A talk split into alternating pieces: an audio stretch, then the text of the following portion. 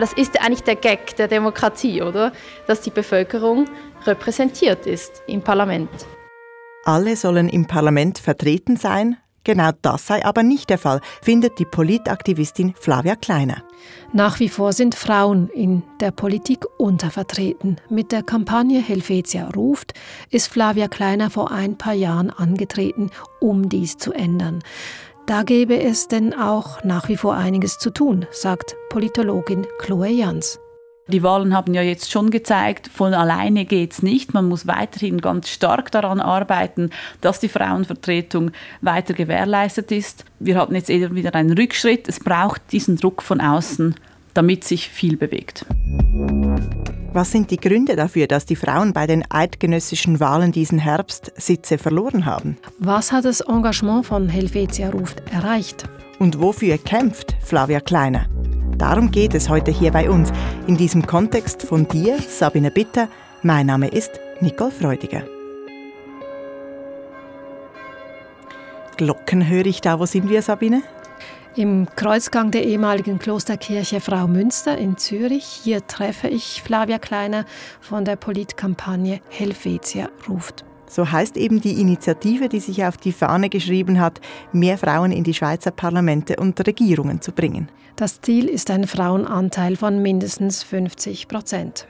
Das war der Anspruch, als Helvetia ruft gegründet wurde, ein Jahr vor den Wahlen 2019. Und warum hast du Flavia Kleiner gerade im Kreuzgang einer ehemaligen Klosterkirche getroffen? Flavia Kleiner ist Historikerin und der Frau Münster Kreuzgang ein Lieblingsort von ihr. Dieser Ort bedeutet mir viel, weil hier die mächtige Äbtissin Katharina von Zimmern gewirkt hat. Über 30 Jahre war sie in ihrem Amt und hat das dann aber abgegeben zugunsten einer friedlichen Revolution, die ohne Bürgerkrieg stattfinden konnte. Als Zürcherin und Historikerin läuten da bei mir wieder die Glocken. Flavia Kleiner spricht hier von der Zeit der Reformation zu Beginn des 16. Jahrhunderts. Damals, 1524, übergab die Äbtissin Katharina von Zimmern ihre Frau Münster Abtei der Stadt Zürich, als es in der Reformation unter anderem darum ging, die Klöster aufzuheben. Das heißt, sie gab ihre Macht ab. Und diese Äbtissin aus dem 16. Jahrhundert sucht sich Flavia Kleiner jetzt 500 Jahre später als Vorbild aus. Das hat mich auch überrascht. Ich finde Katharina von Zimmern einfach eine sehr beeindruckende Persönlichkeit. Sie hat auch in ihrem Amt stets das Gespräch mit Humanisten in Zürich unterhalten, hat interagiert mit den Zunftherren dieser Stadt und hatte dann aber trotzdem eben die Weitsicht, hier diesen entscheidenden Schritt zu machen und ihr hohes Amt abzugeben zugunsten einer größeren Sache. Und das finde ich bewundernswert. Das ist schon bemerkenswert. Eine Frau, die ihre Macht abgibt, wird hier zur Leitfigur einer jungen Frau, die Frauen zu mehr Macht verhelfen will. Ein Beispiel aber auch, das zeigt, dass es Frauen mit viel Macht schon in früheren Jahrhunderten gab und dass der Verzicht auf persönliche Vorteile, dass das politische Engagement für eine größere Sache historisch bedeutsam sein kann. Der Treffpunkt, den Flavia Kleiner vorgeschlagen hat, ist also schon ein politisches Statement, eigentlich klar bei einer versierten Politaktivistin. Wie lange macht sie das schon? Ja, sie hat vor zehn Jahren die Bewegung Operation Libero gegründet. Da war sie Anfang 20. Politisch engagierte junge Frauen und Männer haben sich damals überparteilich zusammengeschlossen. Wichtige Stichworte waren liberale demokratische Werte und eine offene Haltung gegenüber Europa. Diese Operation Libero wurde zu einer maßgebenden politischen Kraft, etwa in der Migrationsdebatte, die sie eben nicht mehr den klassischen Parteien überlassen wollte. Sie hat zum Beispiel dazu beigetragen, dass die Durchsetzungsinitiative 2016 an der Urne abgelehnt wurde politisches Engagement außerhalb der etablierten Parteienlandschaft, das scheint ein roter Faden zu sein bei Flavia Kleiner. Angefangen hat sie also bei Operation Libero. Wie kam sie dann zu Helvetia Ruft? Bei dieser ersten Politkampagne Operation Libero ist sie nach vier Jahren ausgestiegen. Sie hat den Anspruch, immer wieder neue Initiativen anzustoßen. Wie eben Helvetia ruft, warum eigentlich Helvetia? Helvetia ist eine weibliche Repräsentationsfigur, die jahrhundertelang für schweizerische Staatlichkeit stand.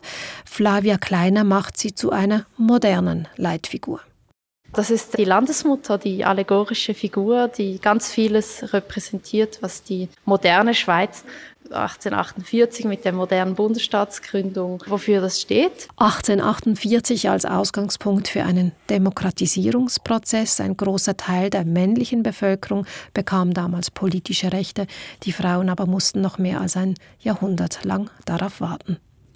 Nun steht hinter Helvetia ruft ein Ausrufezeichen. Was hat es damit auf sich? Ja, das markiert eine Aufforderung, fast schon ein Aufgebot dieser Fingerzeig, oder? Dass man einfach sagt, wir rufen die Frauen in die Politik, weil dort die Gesetze für unser Land gemacht werden. Und dort müssen die Frauen zu gleichen Teilen vertreten sein, dass das Gesetze für alle sind im Land. Helvetia ruft, nimmt hier also die Frauen in die Pflicht. Weg vom Opferstatus. Du hast vorher gesagt, Flavia Kleiner war anfangs 20, als sie ihre erste Kampagne mitgegründet hat. Das ist jung. Was hat sie dazu motiviert?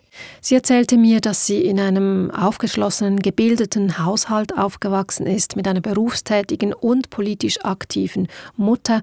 Das hatte eine gewisse Selbstverständlichkeit und gab ihr auch Selbstbewusstsein. Da hätte sie auch in eine Partei gehen können. Warum wählte sie einen anderen Weg? Sie wollte und will sich politisch außerhalb von festgefügten Strukturen betätigen. Nein, da merke ich, ich verstehe Politik einfach viel breiter. Also für mich ist es wirklich das Gestalten und Aushandeln des Regelwerks, das unsere Gesellschaft dominiert. Und ich glaube, dazu muss man nicht unbedingt in einer Partei sein. Man kann auch anders intervenieren in der Politik, indem man sozusagen ein bisschen das Bühnenbild verändert und sagt, vor einem anderen Hintergrund erscheinen auch die Protagonistinnen und Protagonisten anders. Und das ist, was mich besonders interessiert. Ja. Ein anderes Bühnenbild, das Protagonistinnen anders aussehen lässt. Was heißt das? Ja, es geht weniger um ein anderes optisches Bild als darum, dass zum Beispiel Stimmen gehört werden, die in der traditionellen Parteienlandschaft kaum zum Ausdruck kommen. Flavia Kleiner steht mit klaren Positionen und Forderungen in der Öffentlichkeit, eckt damit auch immer wieder mal an und hat dann keine Partei im Rücken, die stützt. Wie erlebt sie das? Also natürlich, wie viele das kennen aus der Öffentlichkeit. Es gibt negative Reaktionen, ja. Das hat viel auch Energie gekostet. Auch diese ja, Öffentlichkeit ist streng, das ist einfach so. Das kann Ihnen äh, jeder Politiker, jede Politikerin sicher bestätigen. Ja, aber für mich war das jetzt stets in einem Umfang, der bewältigbar war für mich. Mit diesen Widerständen arrangiert sie sich. Eine größere Hürde hingegen sei da eher die Arbeitsbelastung, erst recht als junge Mutter. Ich habe mich dann auch manchmal gefragt, was machen eigentlich alle meine Freunde, die gehen an Musikfestivals und so, während ich in Vorstandssitzungen und Retreten rumsitze. Und das ist auch eine Tatsache. Dort, wo ich lebe, gibt es eigentlich keine Kita-Plätze, keine freien, sodass wir uns jetzt behelfen müssen äh, mit einer jungen, ausgebildeten Kleinkindererzieherin, die uns äh, drei Tage die Woche unterstützt dieser Spagat zwischen Arbeit, Familie und dann vielleicht sogar noch Politik. Damit ist Flavia Kleiner ja nicht allein, das betrifft viele berufstätige Eltern in der Schweiz. Und Frauen immer noch mehr als Männer.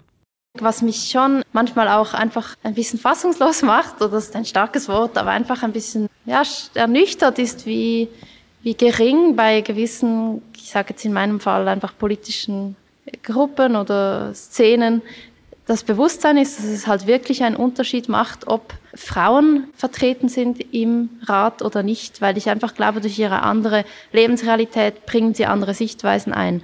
Und wenn ich dann manchmal höre, ja, das spielt doch alles keine Rolle mehr, dann denke ich mir doch, das spielt eben eine Rolle. Ich meine nur schon den Unterschied jetzt ganz persönlich gesagt, oder? Wenn ich dann mit älteren Herren diskutiere, die aus sehr gut gestellten Sphären der Gesellschaft kommen und die dann sagen, ja, wissen Sie, meine Tochter, die sagt, das ist alles gar kein Thema mehr. Und da sage ich, ah, darf ich raten, sie ist noch Studentin, ist vielleicht Single und hat keine Kinder. Dann sagen sie, ja, genau. Und dann sage ich eben, das ist wahrscheinlich der Unterschied. Äh, und ich, ich, ich mutmaße jetzt, dass sie in zehn Jahren leicht anders denken wird als sie. So.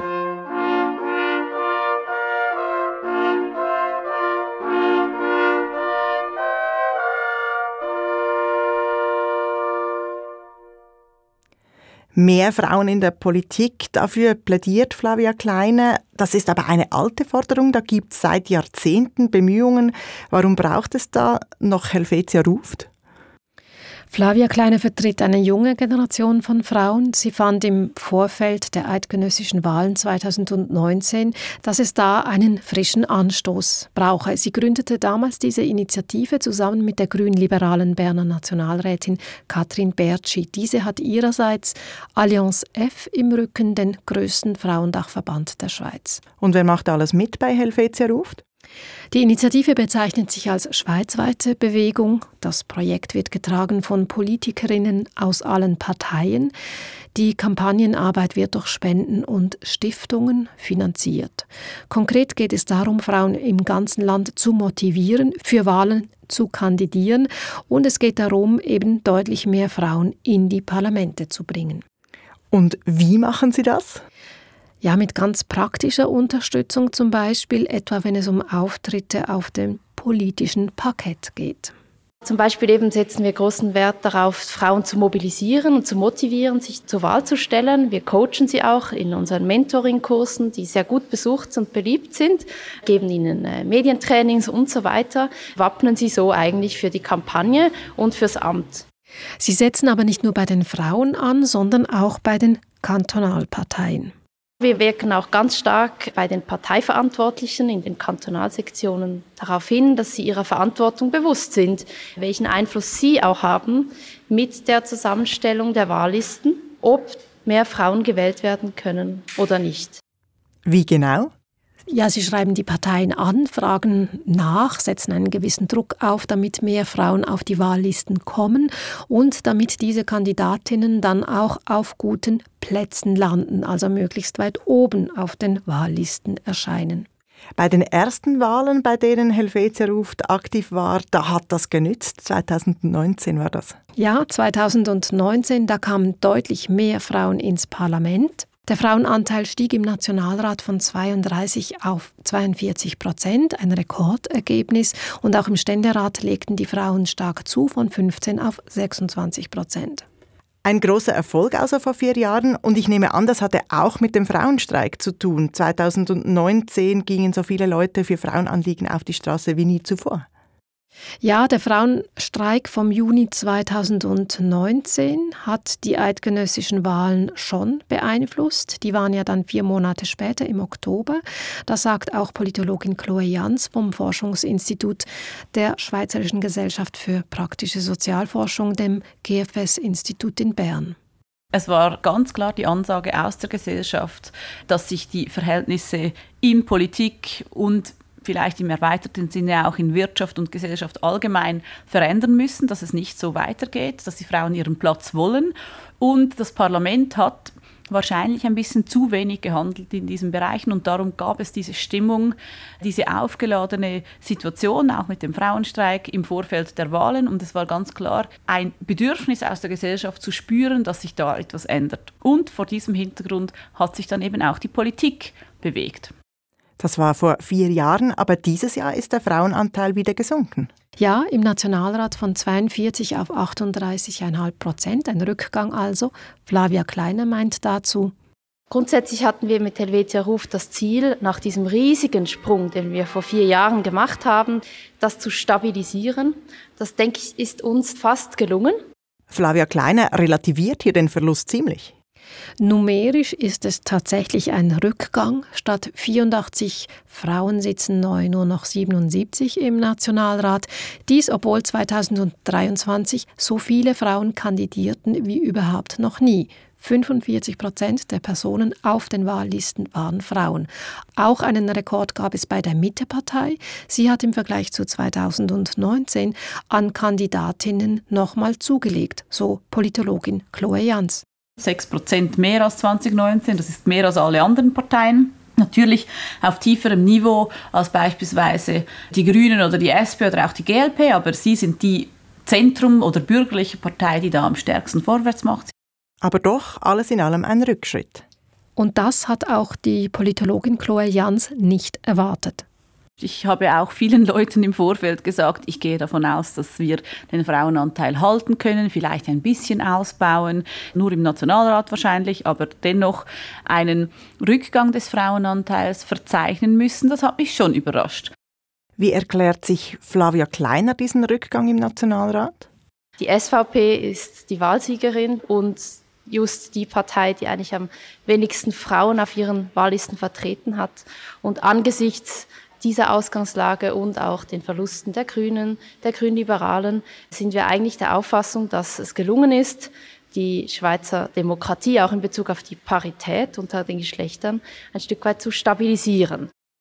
Da höre ich sehr den Kampagnenprofi aus ihr sprechen. Und was sie sagt, ist eigentlich, dass die Frauensitze verloren haben, sei ein Nebeneffekt. Hat sie denn noch andere Erklärungen? Flavia Kleiner nahm jetzt auch im Oktober, also im Vorfeld der Wahlen, eine ganz andere Stimmung im Land wahr im Vergleich zu 2019. Damals war die MeToo-Debatte virulent und eben auch der Frauenstreik. Und seither taumeln wir von Krise zu Krise. Da waren die Pandemie, der russische Angriff auf die Ukraine, die Angst vor der Energiekrise und kurz vor den letzten Wahlen, jetzt im Oktober, ein neuer Krieg im Nahen Osten, der viele Menschen in der Schweiz ja auch umtreibt. Eine stärkere Frauenvertretung im Parlament rutscht da im Sorgenbarometer schlicht nach unten. Aber das ist auch nicht das ganze Bild. Wir haben bis jetzt über den Nationalrat gesprochen. Im Ständerat sieht es anders aus.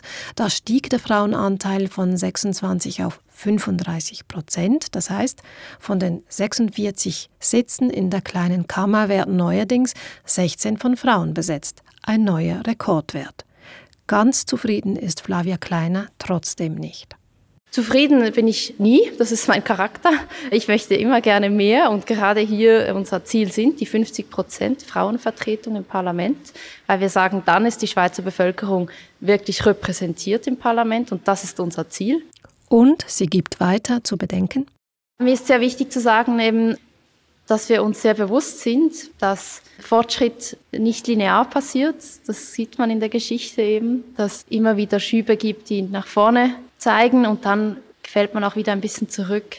Wichtig ist aber, dass man eben dran bleibt, dass man Strukturen schafft, dass man ein Netzwerk baut, auch unter Frauen und dafür setzen wir uns eigentlich ein. Wir möchten, dass Frauen mit einem anderen, einer anderen Verbundenheit Politik betreiben und dafür und dadurch auch eben die Rahmenbedingungen aller Frauen in der Schweiz verbessern können.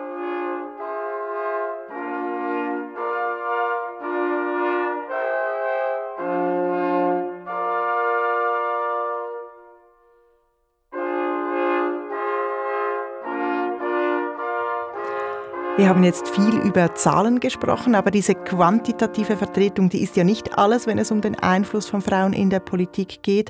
Auch Vernetzung ist wichtig. Das hat ja Flavia Kleiner jetzt gerade erwähnt, parteiübergreifende Zusammenarbeit.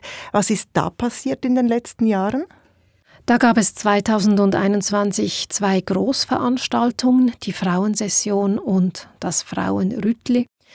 Auf dem Rütli zum Beispiel trafen sich am 1. August 2021 600 Frauen aus allen Landesteilen zur Bundesfeier. Sie erinnerten an 50 Jahre Frauenstimmrecht. Die Schweizerische Gemeinnützige Gesellschaft hatte den Anlass zusammen mit Allianz F organisiert und sogar ein Musikstück in Auftrag gegeben, das die Frauen in der ganzen Schweiz verbinden sollte. Eine neue Landeshymne. Nein, die Komponistin Martina Linn und die Texterin Liliana Heimberg wollten eben gerade keine Hymne mit Pathos, Gott und Volk und Vaterland. Sie trugen eine Ballade vor.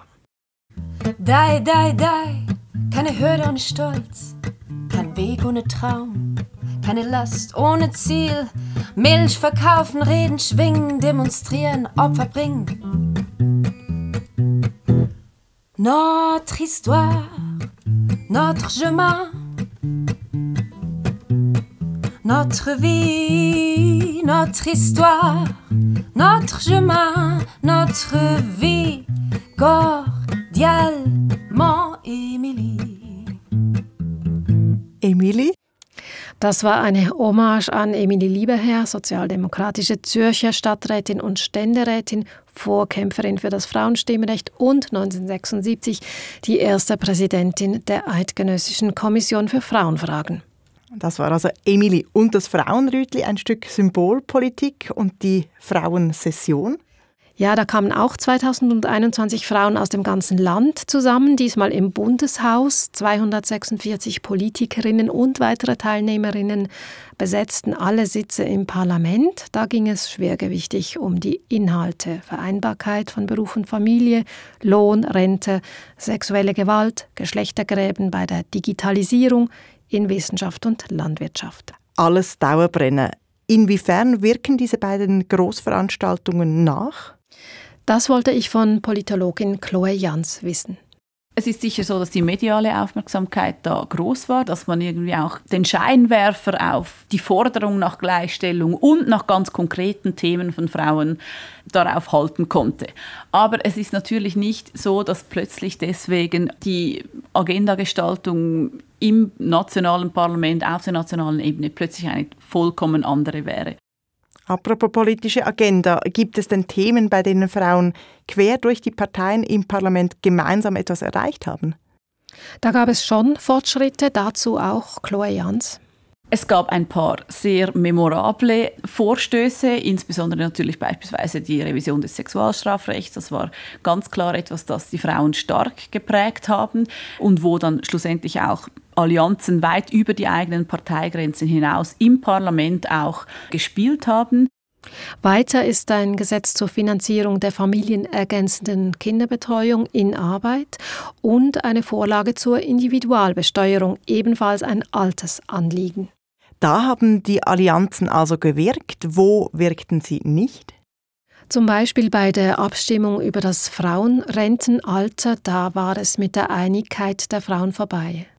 Da gab es klare Gräben. Die Frauenallianzen, die hören dann auf zu spielen, wenn es ums Geld geht, wenn die Wirtschaftsfragen im Vordergrund stehen, wenn es nicht mehr Identitäts- und Gesellschaftspolitik ist, dann wird es schnell schwieriger. Mhm. Wenn es ums Geld geht, spielt die Parteipolitik eine größere Rolle als Frauensolidarität. Auch bei der Frage, wie viel Staat braucht es, werden parteiübergreifende Allianzen brüchig. Dann gibt es aber auch Bruchlinien zwischen den Generationen. Die Kategorie Frau hat als Argument in der Gender-Debatte in letzter Zeit an Kraft verloren. Neue Argumente sind laut geworden, Stichwort verschiedene Geschlechterkategorien, Inklusion, Wokeness. Für Flavia Kleiner ist das aber kein Problem. Ich glaube, das ist weniger das Problem als diese inszenierten Debatten, die dann auch geführt wurden, teilweise im Wahlkampf, darüber, dass hier völlige Übertreibung stattfinden würde. Mein Eindruck manchmal ist, man versucht hier die generelle Debatte so auf ein Nebengleis zu führen, indem man sagt, das sei alles übertrieben und dieser Wokeism und so weiter, weil gleichzeitig geht es eben per se im Kern stets darum, einzelnen Menschen mehr Rechte zu geben, die ihnen auch zustehen, weil sie nach wie vor in einer patriarchal dominierten Gesellschaft halt nicht die gleichen Chancen und Möglichkeiten haben. Politologin Chloe Jans hält jedoch dagegen, dass da durchaus zwei unterschiedliche Positionen aufeinanderprallen. Das ist sicher eine große Diskussion, die innerhalb von feministischen Kreisen allgemein unter Frauen sehr häufig geführt wird. Ich habe das auch schon oft erlebt und viel dazu diskutiert. Ich glaube, es sind zwei unterschiedliche Perspektiven auf Feminismus. Das eine ist ganz klar so dieser Feminismus, der darauf beharrt, dass diese Rechte, die Frauen erkämpft haben, in der Vergangenheit eben durchaus stark ans Geschlecht und an ihr Frausein, auch ihr biologisches Frausein, gebunden sind. Und dann gibt es jüngere Frauen häufig, die Gleichstellung ganzheitlicher sehen und die alle möglichen Lebensformen, Identitäten und Geschlechter mit in ihre Bestrebungen einbeziehen. Und wenn ich unsere Umfragen anschaue, ist es so, dass beispielsweise junge Leute sehr häufig einen sehr inklusiven Zugang zum Thema Gleichstellung haben, das sehr selbstverständlich machen, während das bei älteren Leuten weniger der Fall ist. Wenn wir nun ein Fazit versuchen mit Blick auf die letzten vier Jahre, Sabine, wie fällt das aus? Die Allianzen der Frauen über die Parteien hinaus sind brüchiger geworden. Das hat sich beim Frauenstreik in diesem Jahr gezeigt. Da gab es schon bei der Begrifflichkeit Streit, ob von einem feministischen oder einem Frauenstreik die Rede sein soll. Und Chloe Jans meint weiter. Im Vorfeld des diesjährigen Frauenstreiks ging es primär darum, welche Frauen sind sich wie einig über die Formen des Aktivismus, machen die bürgerlichen Frauen mit, ist es eine linke Veranstaltung, es gab nicht mehr diesen Einigungsmoment. Diskussionen also beim Frauenstreik, ist das ein Zeichen eines generellen Rückschritts bei der Zusammenarbeit von Frauen? Politologin Chloe Jans sieht das nicht, im Gegenteil. Ich glaube, es ist etabliert, breit, dass es Gleichstellung braucht, dass die Frauen mehr Platz brauchen und in wichtigen Ämtern, in wichtigen Posten und überhaupt überall gleich vertreten sein sollten, dass typische Frauenberufe aufgewertet werden sollten.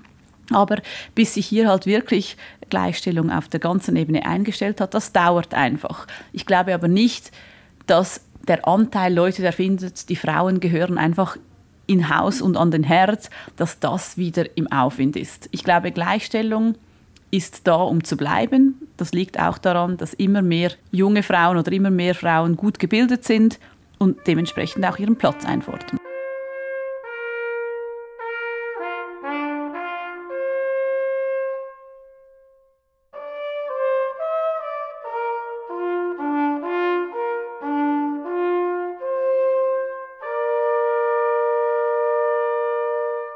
Machen wir nochmal einen Blick zurück und einen nach vorn. Flavia Kleiner hat 2014 mit Anfang 20 Operation Libero mitbegründet, wurde vier Jahre später, 2018, dann eine treibende Kraft von Helvetia ruft. Was kommt als nächstes? Das habe ich Sie auch gefragt. Im Moment bin ich gerade gut beschäftigt mit Helvetia ruft. Ich glaube einfach, meine Passion ist es, Dinge zu verändern, von denen vielleicht auch viele immer denken, die scheinen unveränderlich. Immer im Wissen, dass das langwierige Prozesse sind und dass es einen langen Atem braucht und ein starkes Engagement. Sie bleibt also dran. Und hat schon weitere Ideen.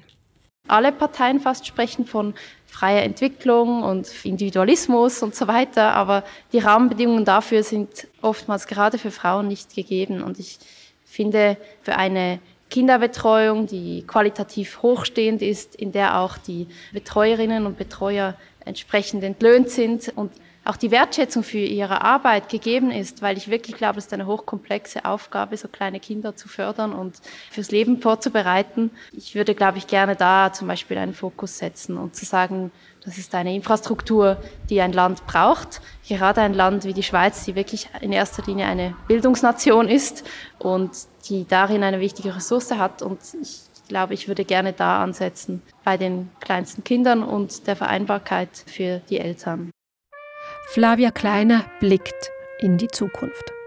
Ich verstehe mich auch ein bisschen als Seismografin, die irgendwie versucht wahrzunehmen, was für Stimmungen da sind, auch auszuloten, was Möglichkeitsräume sind, weil ich glaube, nur darin ja auch Neues entstehen kann.